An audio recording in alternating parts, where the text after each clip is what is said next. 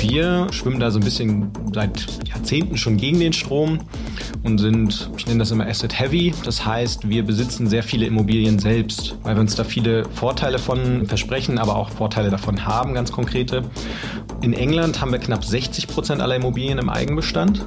Das sind fast 6 Milliarden Euro an Immobilienvolumen, was wir, was wir dort besitzen. In Deutschland ist es noch deutlich weniger, also das sind so knapp 20 Prozent der Immobilien gehören uns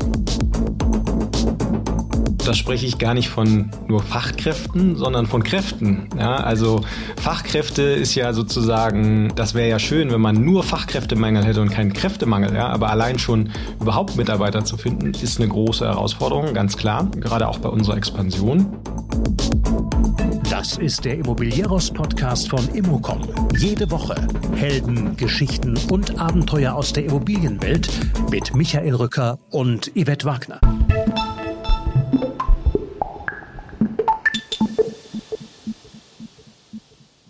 Das ist eine sehr einfache Zahlenfolge, die das enorme Wachstum von Premier Inn in den vergangenen Jahren zeigt. Trotz Pandemie. Chris Norman Sauer, Head of Acquisition bei Premier Inn, lässt mich an dieser Erfolgsgeschichte teilhaben. Wir sprechen über die Faszination der Hotellerie und Gasttypen, über die 75 Zielstädte und das Platzhirschdasein und darüber, was das Ratenniveau mit der Minibarrechnung zu tun hat.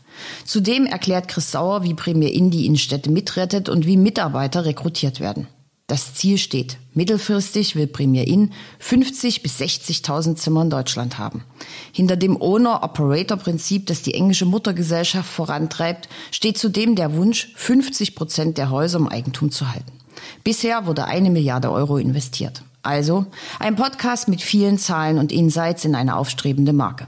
Bevor es losgeht, das Redaktionsteam von Immocom bietet jede Woche jede Menge selbst recherchierte Artikel rund um die Immobilienbranche. Die Newsletter kann man unter immocom.com abonnieren. Und jetzt, los geht es mit Chris Sauer.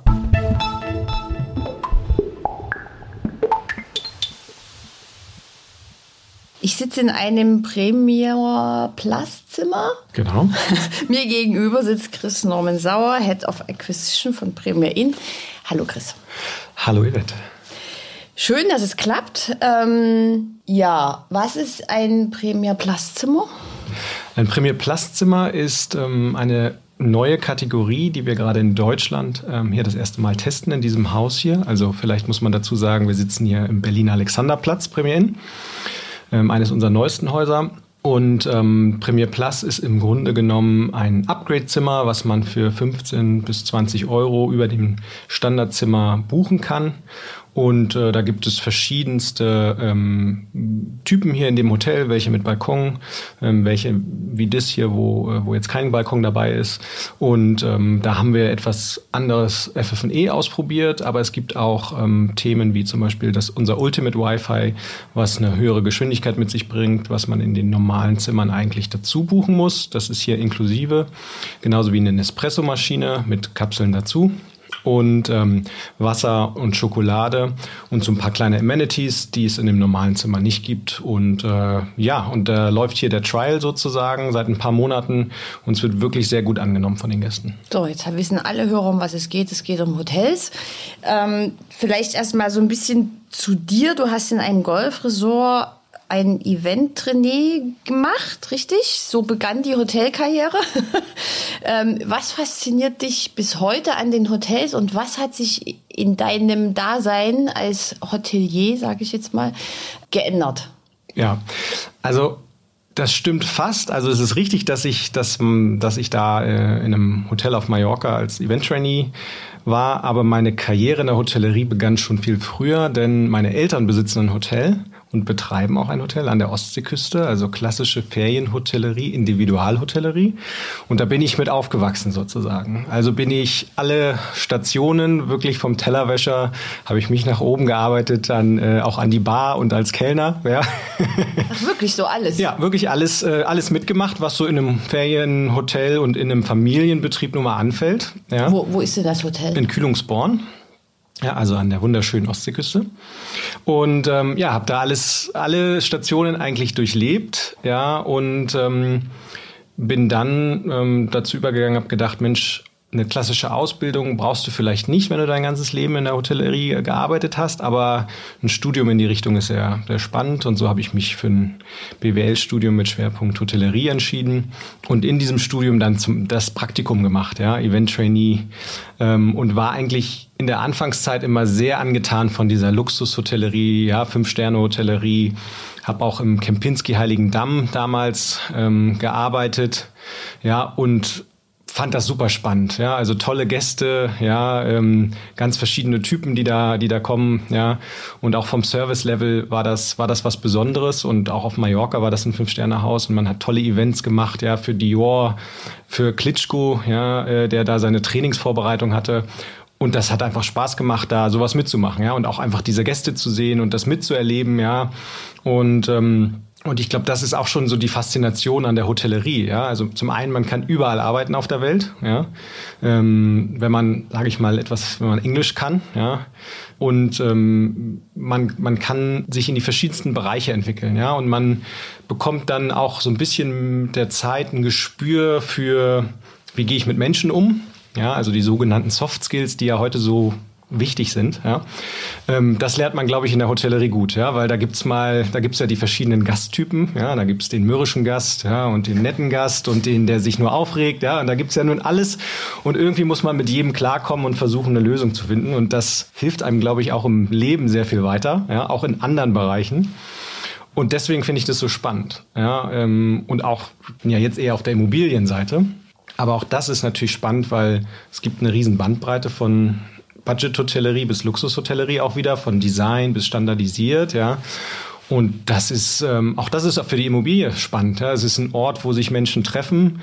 Ja, da ist nicht sozusagen wie bei einem Büro dann irgendwie 18, 19 Uhr dicht und Lichter aus, sondern die meisten Hotels sind ja 24/7 offen, ja, und es passiert was, es ist lebendig, ja, und das finde ich spannend.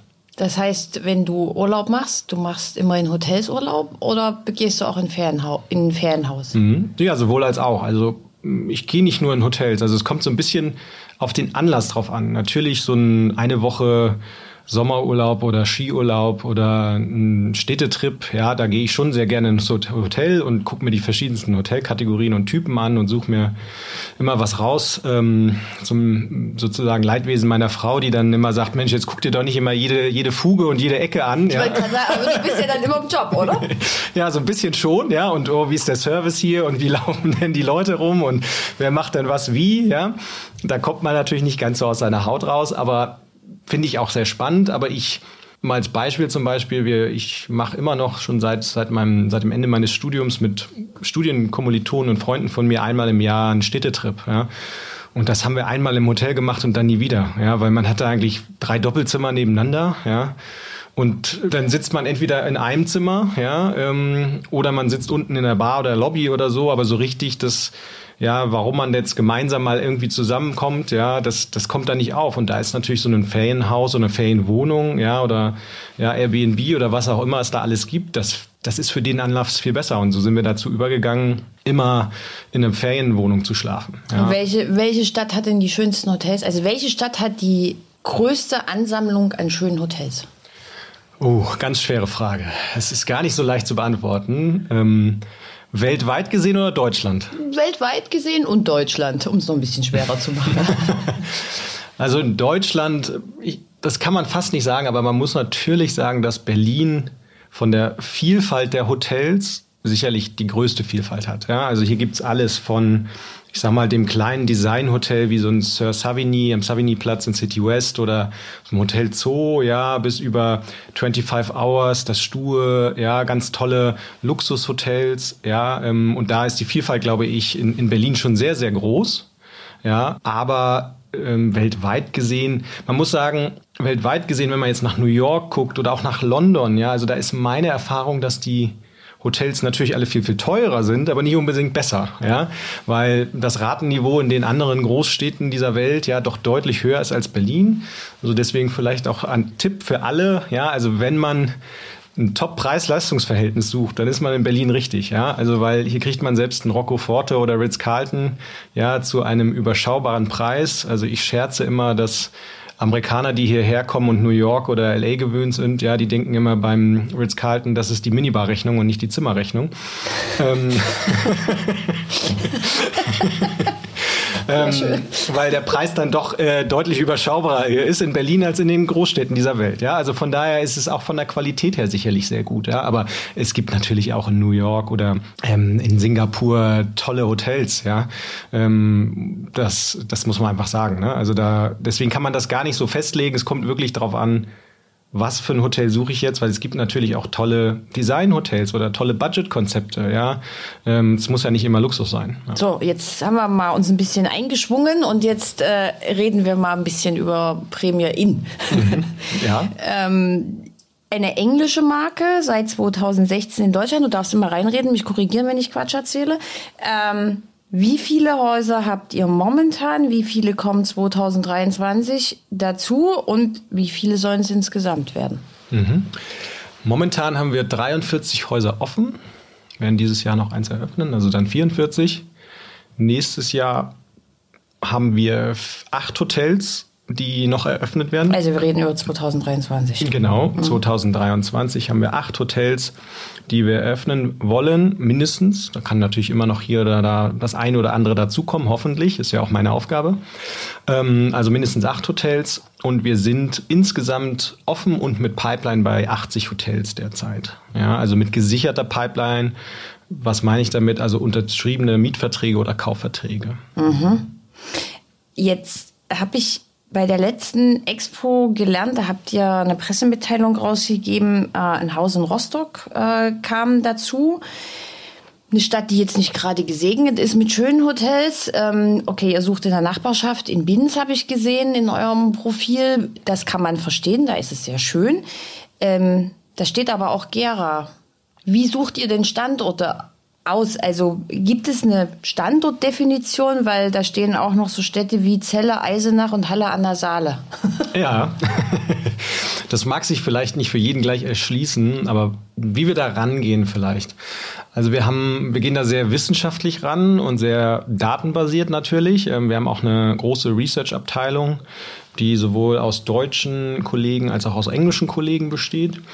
Und ähm, wir haben uns in Deutschland im Grunde genommen, wir haben das unterteilt in Catchments, nennen wir das. Also Catchments kann man sich wie Regionen oder Bezirke vorstellen.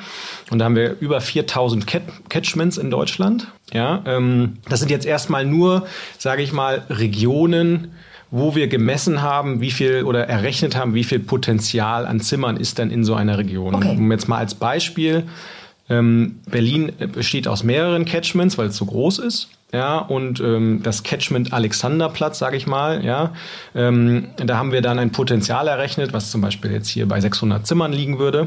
Ja, ähm, und dann gibt es schon das Catchment Rosenthaler Platz als nächstes Catchment, ja, wo dann das Potenzial nochmal bei 200 Zimmer liegt.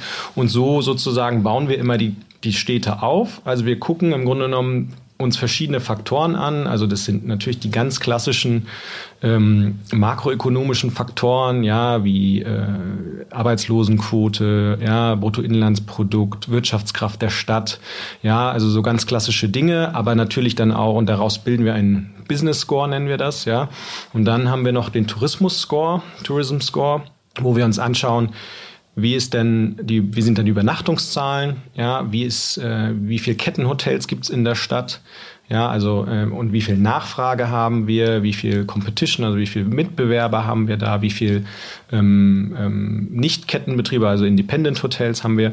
Und aus diesen ganzen Faktoren ja, errechnen wir dann, okay, eine Stadt wie Celle, ja, sagen wir, würden wir uns 80 Zimmer zutrauen, ja. Während wir natürlich in einer Stadt wie Berlin uns viel, viel mehr Zimmer zutrauen können, das ist, glaube ich, jedem klar. Ja, und, und so errechnen wir das für, haben wir das für ganz Deutschland errechnet und nennen das Perfect Portfolio Strategy, also die perfekte Portfolio-Strategie. Und, ähm, haben da jetzt, wie gesagt, aus dieser Strategie erstmal gesagt, ganz am Anfang waren es die Top 10, dann waren es die Top 20, dann waren es die Top 30, dann waren wir irgendwann bei Top 50, jetzt sind wir gerade bei Top 75, also 75 Zielstädte, die wir haben. Äh, wir haben natürlich im Hinterkopf schon, okay, was wären die Top 100 oder Top 150? Da muss man aber immer, äh, immer schauen, in welcher Expansionsphase geht man diese Städte wirklich an.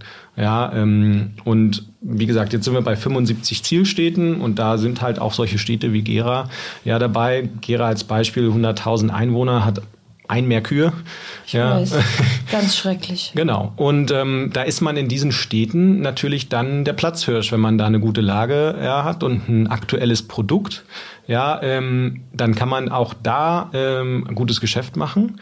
Ja, und manchmal vielleicht sogar besser als in der Stadt, wo es sieben, acht, äh, neun äh, andere große Kettenbetreiber um die Ecke gibt. Ja, also von daher sind wir da eigentlich kommen wir natürlich von der Denke auch aus, ein bisschen aus England, ne, wo wir 840 Hotels haben. Also an jeder Milchkanne, sage ich immer. Ja.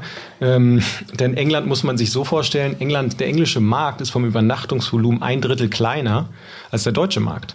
Also der deutsche Markt besitzt viel mehr Übernachtungsvolumen als der englische. Und in England sind wir trotzdem sehr erfolgreich mit 830 Hotels oder 840. Die sind dann kleiner als hier, oder? Die sind natürlich zum Teil kleiner, aber es sind über 80.000 Hotelzimmer. Das ist, wenn man alle Ui. drei Sterne-Betreiber, zwei, drei Sterne-Betreiber hier in Deutschland zusammennimmt, haben die nicht so viel, ja, wie wir in England. Ähm, und da gibt's ja auch Travel Lodge, Holiday Inn Express und wie die Kollegen alle heißen, ja. Und von daher ist es immer interessant, weil von den, vom deutschen Markt werden wir immer werden wir mal angeschaut, wenn wir sagen, wir wollen, das war ja auch ein, eine Frage von dir, wie viel wollen wir denn machen im deutschen Markt? Und da ist unser Ziel jetzt mittelfristig 50, 60.000 Zimmer. Das heißt, wenn man im Schnitt 200 Zimmer pro Hotel hat, ja, irgendwas 300, 400 Hotels. In den Kleinstädten hat man natürlich eher nur 100 oder 120 Zimmer. Ja. Aber so ungefähr ähm, kann man das rechnen. Ja. Okay, was du jetzt überhaupt nicht erwähnt hast, ist tatsächlich also äh, Zielgruppe.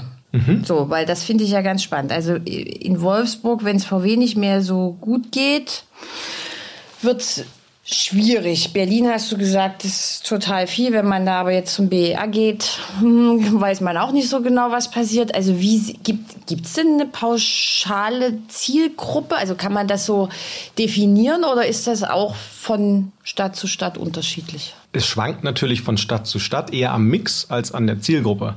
Also die Zielgruppe kann man sagen, ist natürlich in den Städten der klassische Businessgast ja, aber auch der Leisure, also der Feriengast, ja, und der Familiengast.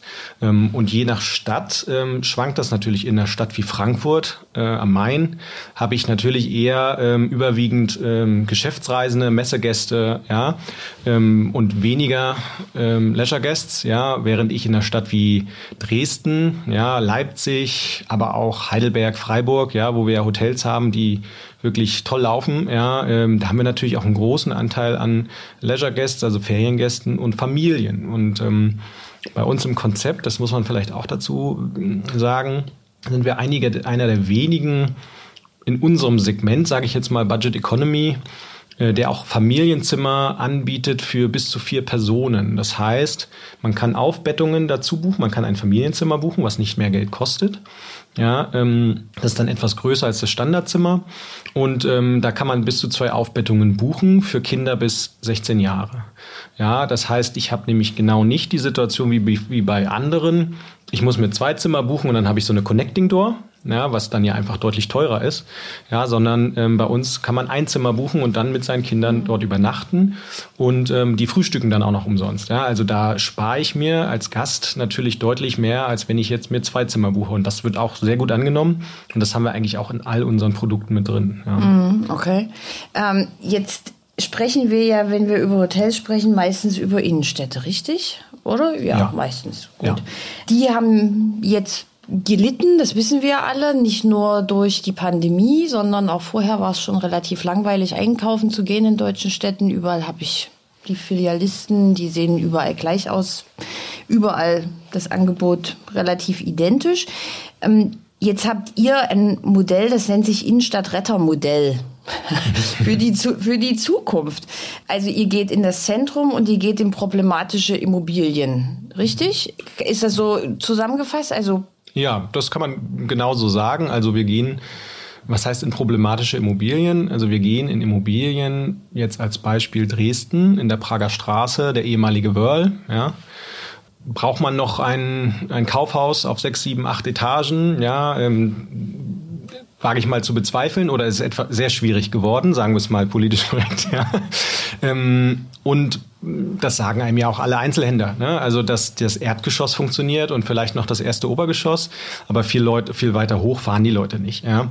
So und da ist ja eigentlich unser Konzept oder allgemein, dass die Hotellerie ja ähm, perfekt, denn wo wollen wir denn unsere Zimmer haben? Ja, nicht im Erdgeschoss, sondern oben drüber. Ja, das heißt, wie bei dem Whirl auch, aber auch bei anderen Projekten gehen wir in, in Kaufhäuser, in Einzelhandelsimmobilien. Äh, ja, ähm, und nehmen halt genau die oberen Etagen ab. Wir haben dann unten nur einen Antritt, ja, der muss nicht groß sein, 50 Quadratmeter, ne? man muss reinkommen, Aufzug hochfahren und hat dann die Lobby im, in den Obergeschossen, entweder ganz oben, ja, vielleicht sogar noch mit Dachterrasse ähm, oder halt in irgendeiner äh, anderen Etage und darüber die Zimmer.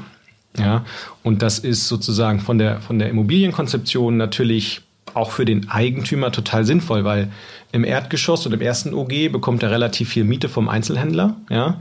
Während für uns das Erdgeschoss zwar nice to have ist, aber man braucht es nicht. Und ich finde auch persönlich ist es ja eigentlich schöner, wenn ich frühstücke im sechsten OG und über die Stadt gucke, als wenn ich da auf die Straße gucke. Ja? Also von daher bezahlen wir natürlich dann dort oben ganz andere Mieten, als ein Einzelhändler das bezahlen kann. Ja, und so ergänzt sich das gut. Und dadurch, und deswegen Stadtretter, ähm, durch so eine Konzeptionen kommt natürlich auch Leben wieder ins Quartier oder Leben in die Stadt, ja, weil Tourismus, ja, oder Hotellerie bringt nun mal Leben und Geschäft. Ja, diese Leute geben ja auch wieder Geld aus, ja, in der Stadt. Und ähm, dadurch kann man natürlich so ein bisschen dieses tote Innenstädte kompensieren. Ja, natürlich nicht ganz. Ja, da gehören auch andere Konzepte dazu, Wohnen, ja, auch Büro. Ähm, aber ein Hotel eignet sich dafür super. Ja, und das ist so ein bisschen das, das Konzept, was wir sehr spannend und nachhaltig finden und wo wir uns echt bemühen, da auch mehr Kontakte aufzubauen und mit den Einzelhändlern in Kontakt zu kommen. Ja. Mhm. Schön, dass du ein Beispiel aus meiner Heimatstadt Dresden anbringst. Toll, Prager Straße, wirklich mitten, mitten in der, also noch mehr Innenstadt geht eigentlich gar nicht. Das kommt dazu. Ne? Das sind die besten Lagen, die man sich als Hotelbetreiber nur erträumen kann, ja, weil da komme ich heutzutage ja gar nicht mehr rein ja, weil die sind ja alle bebaut. Ja, mhm. Also kann ich nur in. Und, und was ist jetzt neben Einzelhandel in so Mixed-Use-Konzepten, was habt ihr noch gern bei euch, neben euch, um euch? Klar, Büro ist immer gut, weil Büro bringt natürlich auch wieder sozusagen die, die Geschäftskunden zu uns. Ja, aber wir können uns auch Service Apartments neben uns vorstellen.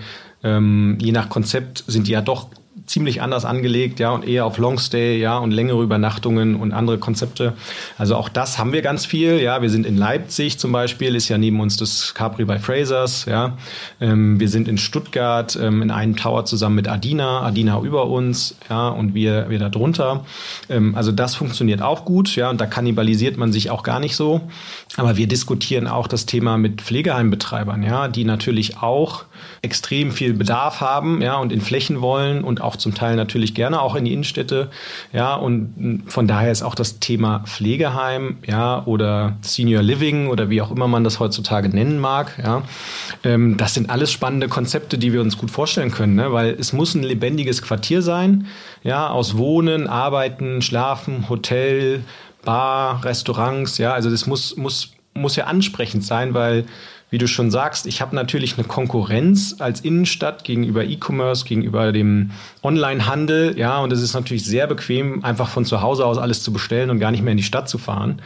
Ja, ähm, und da muss ich ja schon irgendwo was bieten, damit der, damit der Kunde auch sagt, ach Mensch, da habe ich aber echt Lust hinzufahren, weil das bietet mehr als jetzt das online einfach zu bestellen. Mhm. Also das klingt zwar in der Theorie immer alles total super, jetzt wissen wir ja aber Immobilienbranche, Bestandsgebäude quietschen alle kurz auf und sagen, ach, das ist alles so teuer, Revitalisierung. Also wenn ich mir zum Beispiel so einen Wirl-Umbau vorstelle, na, es halt tiefe Räume, es gibt wenig Licht. Ist das teurer? Ist das aufwendiger? Wie geht man da ran? Wie geht ihr daran? Das ist ganz klar teurer und aufwendiger. Ja, weil, also was ich glaube, was glaube ich viele Eigentümer der Immobilien dann erstmal für sich verdauen müssen, ist, ich verliere ja erstmal Fläche, vermietbare Fläche, weil ich kann ja kein 20 mal 20 Meter Block ja, für ein Hotel benutzen, also für keine Nutzung außer für Handel, weil ich habe ja nur, ähm, ich sag mal, dunkle Flächen. Und ich brauche irgendwo Fenster. Ja? Also muss ich natürlich mit Lichthöfen arbeiten, was schon mal sehr aufwendig ist für die Statik, für die Haustechnik. Ja? Also es ist, es ist natürlich teuer. Das ist ganz klar. Aber die Frage ist ja eher, was ist denn mein Alternativszenario? Ja, also was, was, ich kann natürlich auch ewig weiter sagen, na ja, irgendwie, ich lasse das so, ja. Kommen zwar keine Gäste mehr nach oben oder keine Kunden, aber ich will jetzt auch keine Fläche verlieren. Aber das, das bringt ja der, der, der Immobilie auch keinen Mehrwert und auch dem Eigentümer dann nicht. Also muss ich mir diese Gedanken machen und dieser Abrissneubau, ja, der wird ja auch unter den Gesichtspunkten ESG, Nachhaltigkeit ja immer schwieriger. Ja, also ich meine, die Bundesregierung diskutiert über Besteuerung ja von solchen Themen, weil das natürlich gerade im Neubau neuer Beton, ja CO2 Neutralität davon ist ja, äh, da sind wir ja weit weg. Ja, also muss ich mir ja Gedanken machen, wie kriege ich das umgenutzt? Und deswegen glaube ich, ist es alternativlos. Ja, und da muss ich natürlich auch als Eigentümer dann hingehen und sagen, okay, ja, ähm, ich kann trotzdem Mehrwert bieten, weil vielleicht ist die Miete, die ich da erziele, ja, äh, pro Quadratmeter dann doch gut genug, auch wenn die Gesamtmietfläche etwas kleiner geworden ist. Ja, aber ich habe auch wieder ein Konzept, was für die nächsten ja, äh, mal Minimum 25 Jahre, denn so lange laufen ja die Hotelverträge, 20 bis 30 Jahre, was es auch in keiner anderen Assetklasse gibt, ja, habe ich ja erstmal Ruhe, ja, und meistens danach ja auch noch. Also von daher ist es ja nicht, ich baue das jetzt mal für fünf Jahre um, ja, und dann merke ich, uh, jetzt muss ich aber mir schon wieder was ausdenken, sondern ich baue es ja langfristig um und von daher glaube ich, ist es, ist es alternativlos und auch sinnvoll. Wie schwierig sind Genehmigungen für derlei Umwidmung? Also gerade in Dresden ist ja jetzt wirklich mitten in der Innenstadt, wenn du da mit Innenhöfen arbeitest und so, oder ist das? Na, es ist ein neuer Bauantrag, ganz klar. Mhm. Ja, also ich muss von vorne beginnen. Ähm, das kriege ich nicht mit nur einer kleinen Tektur hin. Ähm, das ist alles neu, also als wenn ich fast einen Neubau habe. Es ist aber alles gewerblich. Ja, also ich war vorher gewerblich und bin mit dem Hotel jetzt auch wieder gewerblich. Also von daher ist es ist es aus unserer Sicht kein großes Thema. Ja, ähm, ich muss natürlich einen neuen Bauantrag stellen, ähm, genauso wie bei einem Neubau. Und die Zeiten ja, sind dann auch, die Prüfzeiten etc. sind genauso lang. Also ich spare mir dadurch sicherlich keine Zeit. Aber es ist dadurch, dass es eine gewerbliche Nutzung ist, meistens kein Problem. Mm. Okay. Außer ich habe Denkmalschutz. Ja, das ist dann eine andere Herausforderung. Mm, okay. ähm, ihr habt in äh, einem der umkämpftesten Märkte in Deutschland, Frankfurt am Main, Office in Hotel umgewidmet, richtig? Ja, also beziehungsweise man muss es so sagen, wir haben Hotel, wir haben einen Betreiber übernommen, ähm, der das gemacht hat. Ja, und es war genau ein, ein, eine Büroimmobilie, ähm, die auch nicht mehr zeitgemäß war ja, ähm, und wo einfach sich dann herausgestellt hat, dass die Hotelumnutzung doch mehr Sinn macht als jetzt eine Büroimmobilie. Selbst in einem Markt wie Frankfurt, ja, ähm, wo dann viele sagen, okay, ja, äh, in Frankfurt hätte ich das ja nicht gedacht vielleicht, ja, aber auch da, man muss einfach sich die Immobilie angucken und man muss gucken, okay, wie viel muss ich reinstecken, um es in ein zeitgemäßes Büro ja, umzuwandeln. Ich meine, wir kennen alle das Thema jetzt Coworking nach Corona und wer bleibt zu Hause und wie viel Bedarfe habe ich. Ich glaube, das stellt sich ja jede Firma. Und ähm, ich persönlich glaube jetzt nicht, dass deswegen Büroflächen wegfallen werden, aber die Anforderungen an die Bürofläche werden immer spezieller ja, und immer höher. Und wenn ich halt einfach alte Büroflächen habe, ja, nur noch mit Einzelbüros oder so, ja, dann muss ich da auch sehr viel Geld reinstecken, ja. Und manchmal kann es dann sein, dass wir als Hotelbetreiber eine ähnliche Miete, wenn nicht sogar noch mehr auf den Quadratmeter zahlen können, ja.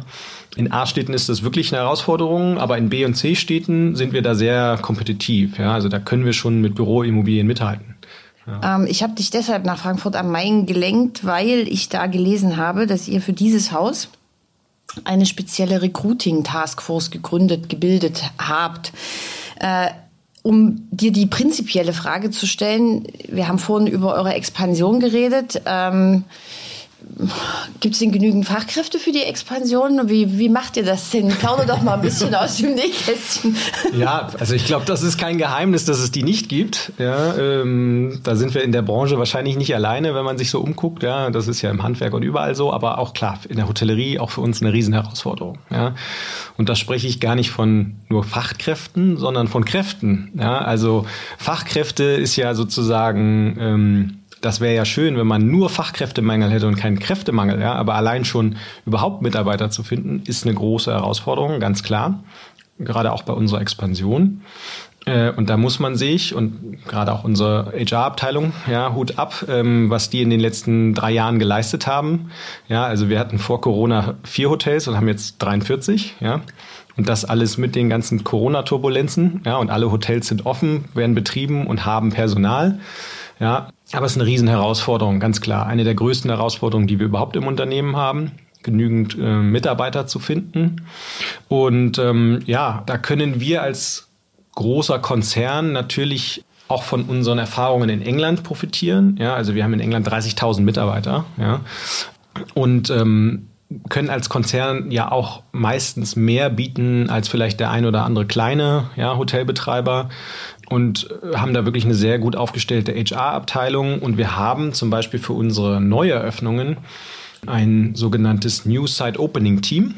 Dieses Team geht kurz vor Eröffnung, meistens vier bis sechs Wochen vorher, in die Hotels, ja, schon zusammen mit dem Hotelmanager, zusammen mit der HR-Abteilung und ähm, schult alle Mitarbeiter. Ja, also das heißt, es können auch ungelernte Fachkräfte ja, bei uns anfangen, ähm, die vielleicht nicht die klassische Ausbildung hatten. Ja, also ein mobiles Eröffnungsteam sozusagen. Genau, ein mobiles Eröffnungsteam, was von Hotel zu Hotel zieht, ja, oh und unsere Standards sozusagen den Mitarbeitern beibringt, ja. Wie gehe ich mit dem Gast um? Wie gehe ich mit der Kaffeemaschine um? Welches Putzmittel muss ich verwenden? Also die ganzen klassischen, ich sag mal, Dinge, die, die so zu beachten sind. Und ähm, das ist wirklich mm, ein Team, was sich nur darauf spezialisiert, die ganzen Eröffnungen zu begleiten und die Mitarbeiter zu schulen und halt, damit wir halt auch Mitarbeiter einstellen können, die das vorher noch nie gemacht haben haben. Ja? Aber nach den vier bis sechs Wochen sind sie dann hoffentlich so weit, dass sie das dann ähm, hinbekommen. Ja? Und das ist halt auch ein wichtiger Punkt. Ich glaube, ohne die wird es gar nicht gehen, ja, weil ich kann nicht jeden Monat ein Hotel eröffnen, ja, und dann nur den Hoteldirektor da alleine lassen und sagen, na kümmere dich mal um alles, ja, musst du irgendwie hinkriegen, weil dafür hat er gar keine Zeit. Ja, der hat natürlich auch so viele andere Themen und das ist auch ein Thema, was bei uns ganz wichtig ist. Ja. Mhm. Ein anderes wichtiges Thema bei euch, wahrscheinlich ein super happy Moment für Kommunen, würde ich jetzt mal sagen, langfristige Investitionen. Ihr habt einen Eigentümer, eine Eigentümer-Betreiber-Konstellation. Das Schön. kommt. Das ist die Übersetzung, genau. Genau. ähm, also was ist das? Ähm, wie viel Prozent bei euch macht das aus? Wie funktioniert das? Ja, also was ist das? Das heißt im Grunde genommen, dass wir Eigentümer und Betreiber in einem sind. Jetzt werden sich vielleicht einige im Podcast oder äh, an den Mikrofon, äh, an den da denken, ja, wieso? Betreiber und Eigentümer ist doch immer das Gleiche, aber in der Hotellerie ist das natürlich fast nie so. Also alle großen Hotelketten sind eigentlich dazu übergegangen, zur Asset Light Strategy nannte man das. Das heißt, ich bin Franchisegeber oder ich bin vielleicht auch ähm, Manager die Immobilie oder betreibe sie, aber ich besitze sie nicht. Ja? Und wir ähm, schwimmen da so ein bisschen seit Jahrzehnten schon gegen den Strom und sind ich nenne das immer Asset Heavy. Das heißt, wir besitzen sehr viele Immobilien selbst, weil wir uns da viele Vorteile von ähm, ähm, versprechen, aber auch Vorteile davon haben, ganz konkrete. Und ähm, in England haben wir knapp 60 Prozent aller Immobilien im Eigenbestand. Ja. Ähm, das sind fast 6 Milliarden Euro an Immobilienvolumen, was wir, was wir dort besitzen. In Deutschland ist es noch deutlich weniger. Also das sind so knapp 20 Prozent der Immobilien gehören uns. Ja, ähm, aber unser Ziel ist es schon, ein ausbalanciertes Portfolio zu haben, also 50 Prozent im Bestand und 50 Prozent angemietet. Weil der große Vorteil davon ist, wie du schon sagst, zum einen die Kommunen, ja, also wir sind ein langfristiger Bestandshalter, ja, und sind nicht rein raus, ähm, sondern sind da, um uns in der Kommune zu verankern, ja, und da auch Teil der Kommune zu sein. Und für uns ist der Vorteil einfach, ähm, wir haben alles in einer Hand. Ja, wir müssen uns nicht mit dem Eigentümer streiten, ob jetzt das oder dies gemacht werden muss, ja, ähm, oder ob doch renoviert oder jetzt die ganzen ESG-Themen, die auf uns zukommen, ja, ähm, ob wir das alles dürfen oder wer jetzt da was von hat, ja, oder ob wir da mehr von haben oder der Eigentümer oder ob er das per Miete umlegt, ja, und diese ganzen Themen, die haben wir nicht, sondern wir entscheiden das für unsere Immobilie selber. Ja. Aber hat denn damit der Pachtvertrag also jetzt wirklich ganz weit geschaut, du hast ja gerade gesagt, Portfolio 50 Prozent, aber ganz weit geschaut, ist das ein Auslaufmodell? Das würde ich nicht sagen. Also wir können natürlich auch gar nicht alles im Bestand halten. Na, ganz weit in die Zukunft geschaut, ne? Mm, ja, aber auch selbst ganz weit in die Zukunft geschaut ist es schon auch natürlich schlau, ähm, einen gewissen Teil ähm, doch auch nur zu mieten, weil es ist natürlich sehr, sehr kapitalintensiv. Ja, also wir haben jetzt schon in Deutschland über eine Milliarde Euro investiert, ja. Und ähm, sowas ist natürlich kapitalintensiv. Ja? Und deswegen wollen wir das auch weiterhin ein bisschen ausbalancieren. Ja, auch aufgrund des, der Geschwindigkeit des Wachstums kann ich nicht alles selber machen. Ja, und es gibt einfach viele Immobilien wie diese hier, ja, wo der Eigentümer sagt, Mensch, hier, die Immobilie am Alexanderplatz verkaufe ich halt nicht. Du kannst hier gerne Betreiber werden. Ja, aber ich bleib drin. Und da gibt es eine Menge Eigentümer und Immobilienbesitzer oder auch große Fonds, ja, mit denen wir zusammenarbeiten, die ja genau das Ziel haben, auch selbst langfristig zu halten. Und diesen Markt wollen wir uns ja nicht entziehen. Ja, wir wollen ja, wir wollen ja wachsen. Wir wollen natürlich gesund wachsen und nachhaltig wachsen, aber auch doch mit einer gewissen Geschwindigkeit. Und da müssen wir uns alle Optionen offen halten. Ne? Und wenn die Option heißt, wir müssen dieses Grundstück gibt's nur, wenn man es kauft, ja, oder diese Immobilie muss man kaufen, dann sind wir da offen für. Wenn aber der Eigentümer sagt, nein, ich verkaufe auf keinen Fall, aber ich hätte dich gerne als Betreiber, dann sind wir da genauso offen, ja. Und ähm, das ist unser Ansatz, ja. Wir wir können da wir können da sehr flexibel agieren und das ist ja auch ein Grund, warum wir so schnell gewachsen sind und warum wir so so viel machen konnten in den letzten fünf Jahren, ja. So, apropos Wachstum. Das Handelsblatt titelte Premier Inn greift Motel One in Deutschland an. Lass uns teilhaben. Warum erstens Motel One und wie soll das gehen? also Erstens glaube ich, das war auch so ein bisschen Clickbait vom Handelsblatt, ja, ähm, weil der Text kommt nicht von uns, ja, oder die Überschrift, dass wir gesagt haben, schreibt das mal bitte rein, sondern ähm, natürlich hat Nein, es war kein Zitat, das stimmt. ähm, und zweitens, na natürlich ist Motel One äh, in Deutschland sehr, sehr bekannt und erfolgreich. Und das ist eine tolle Marke, das muss man denen einfach lassen. Ne? Die machen das wirklich super. Ähm, und sie sind in einem ähnlichen Bereich wie wir, im Budget Economy Sektor, ja. Wir sind natürlich von den Zimmergrößen etwas größer als ein Motel One, ja, aber wir sind auch Limited Service, ja, haben eine Bar, ja, äh, haben ein funktionales Zimmer, ja, sozusagen. Von daher sind wir da sehr ähnlich, im, im ähnlichen Bereich unterwegs. Ähm, und deswegen wird eigentlich immer nur von extern dieses, dieses Beispiel genannt, oh ja, muss Motel One jetzt Angst haben? Oder oh, was sagt denn Motel One dazu? Und ähm, das wird immer sehr gern genommen, das Beispiel, aber man muss sagen, also ich grüße den Stefan Lenze auch, wenn ich auf der Messe sehe und wir unterhalten uns auch gerne. Ja, also es ist jetzt nicht so, äh, dass er wegguckt oder ich weggucke, überhaupt nicht. Ja, sondern man kann ja da auch von denen lernen und die lernen auch mal von uns sicherlich. Und man muss mittlerweile sagen, ich glaube, Motel One ist von seinem Fokus mittlerweile ja gar nicht mehr so auf den deutschen Markt fokussiert. Ja, also die machen jetzt New York, mhm. ja, sie haben Barcelona, sie haben England, ja, sie sind ja sehr international, ja, und sie haben sich ja eher auf die Strategie fokussiert. European City Centers oder mittlerweile dann auch American City Centers, ja. Ähm, also die großen Städte mit extrem viel Nachfrage und großen Hotels zu besetzen. Ja, da ist das kleinste, was die da haben. Ja, ähm, das sind das sind Städte mit trotzdem über einer Million Übernachtungen. Ne? Ich glaube, also die gehen nicht nach Gera. Die gehen nicht nach Gera zum Beispiel. Ja. Ähm, und das ist deren, deren Fokus, ja, der ja auch gut funktioniert. Aber unser Fokus ist da schon anders und deswegen kommen wir uns da gar nicht in die Quere so groß. Natürlich werden die das bemerken, wenn wir 400 Zimmer am Alexanderplatz neben ihnen aufmachen, ja. In den Großstädten, klar, ja, da ist man nebeneinander. Aber in, den, in, dem, in der Breite in Deutschland, da merken wir das eigentlich nicht, dass wir jetzt irgendwie dauernd merken, uh, ja, Motel One versucht's und wir versuchen es auch. Das haben wir wirklich selten. Ja. Schade. Das ist, ja, da muss ich leider, muss ich das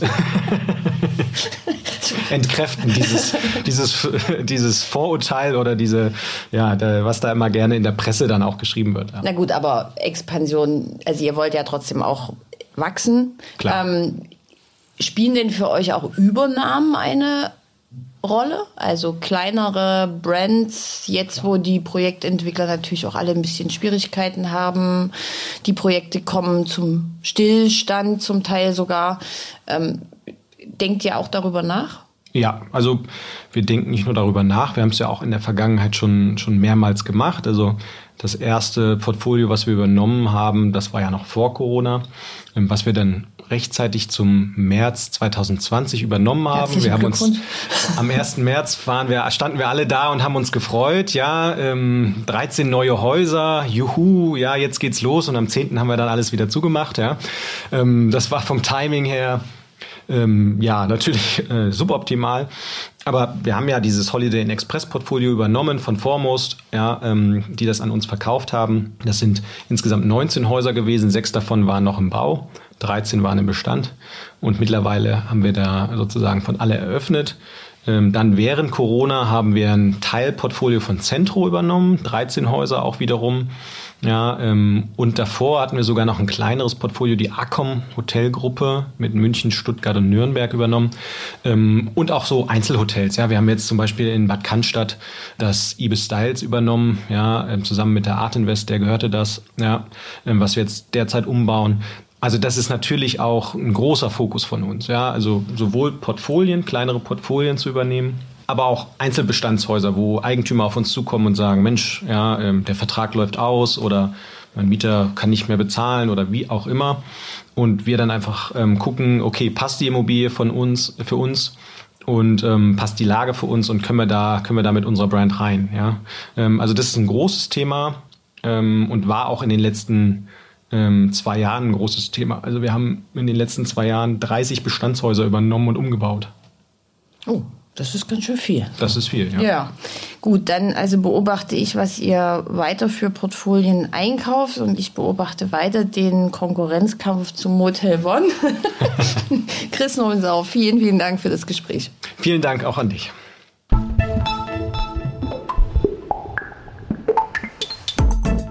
Das war der Immobilieros Podcast. Alle Folgen finden Sie unter www.immobilieros.de und überall dort, wo man Podcasts hören kann. Aktuelle News aus der Immobilienbranche gibt es unter www.immocom.com.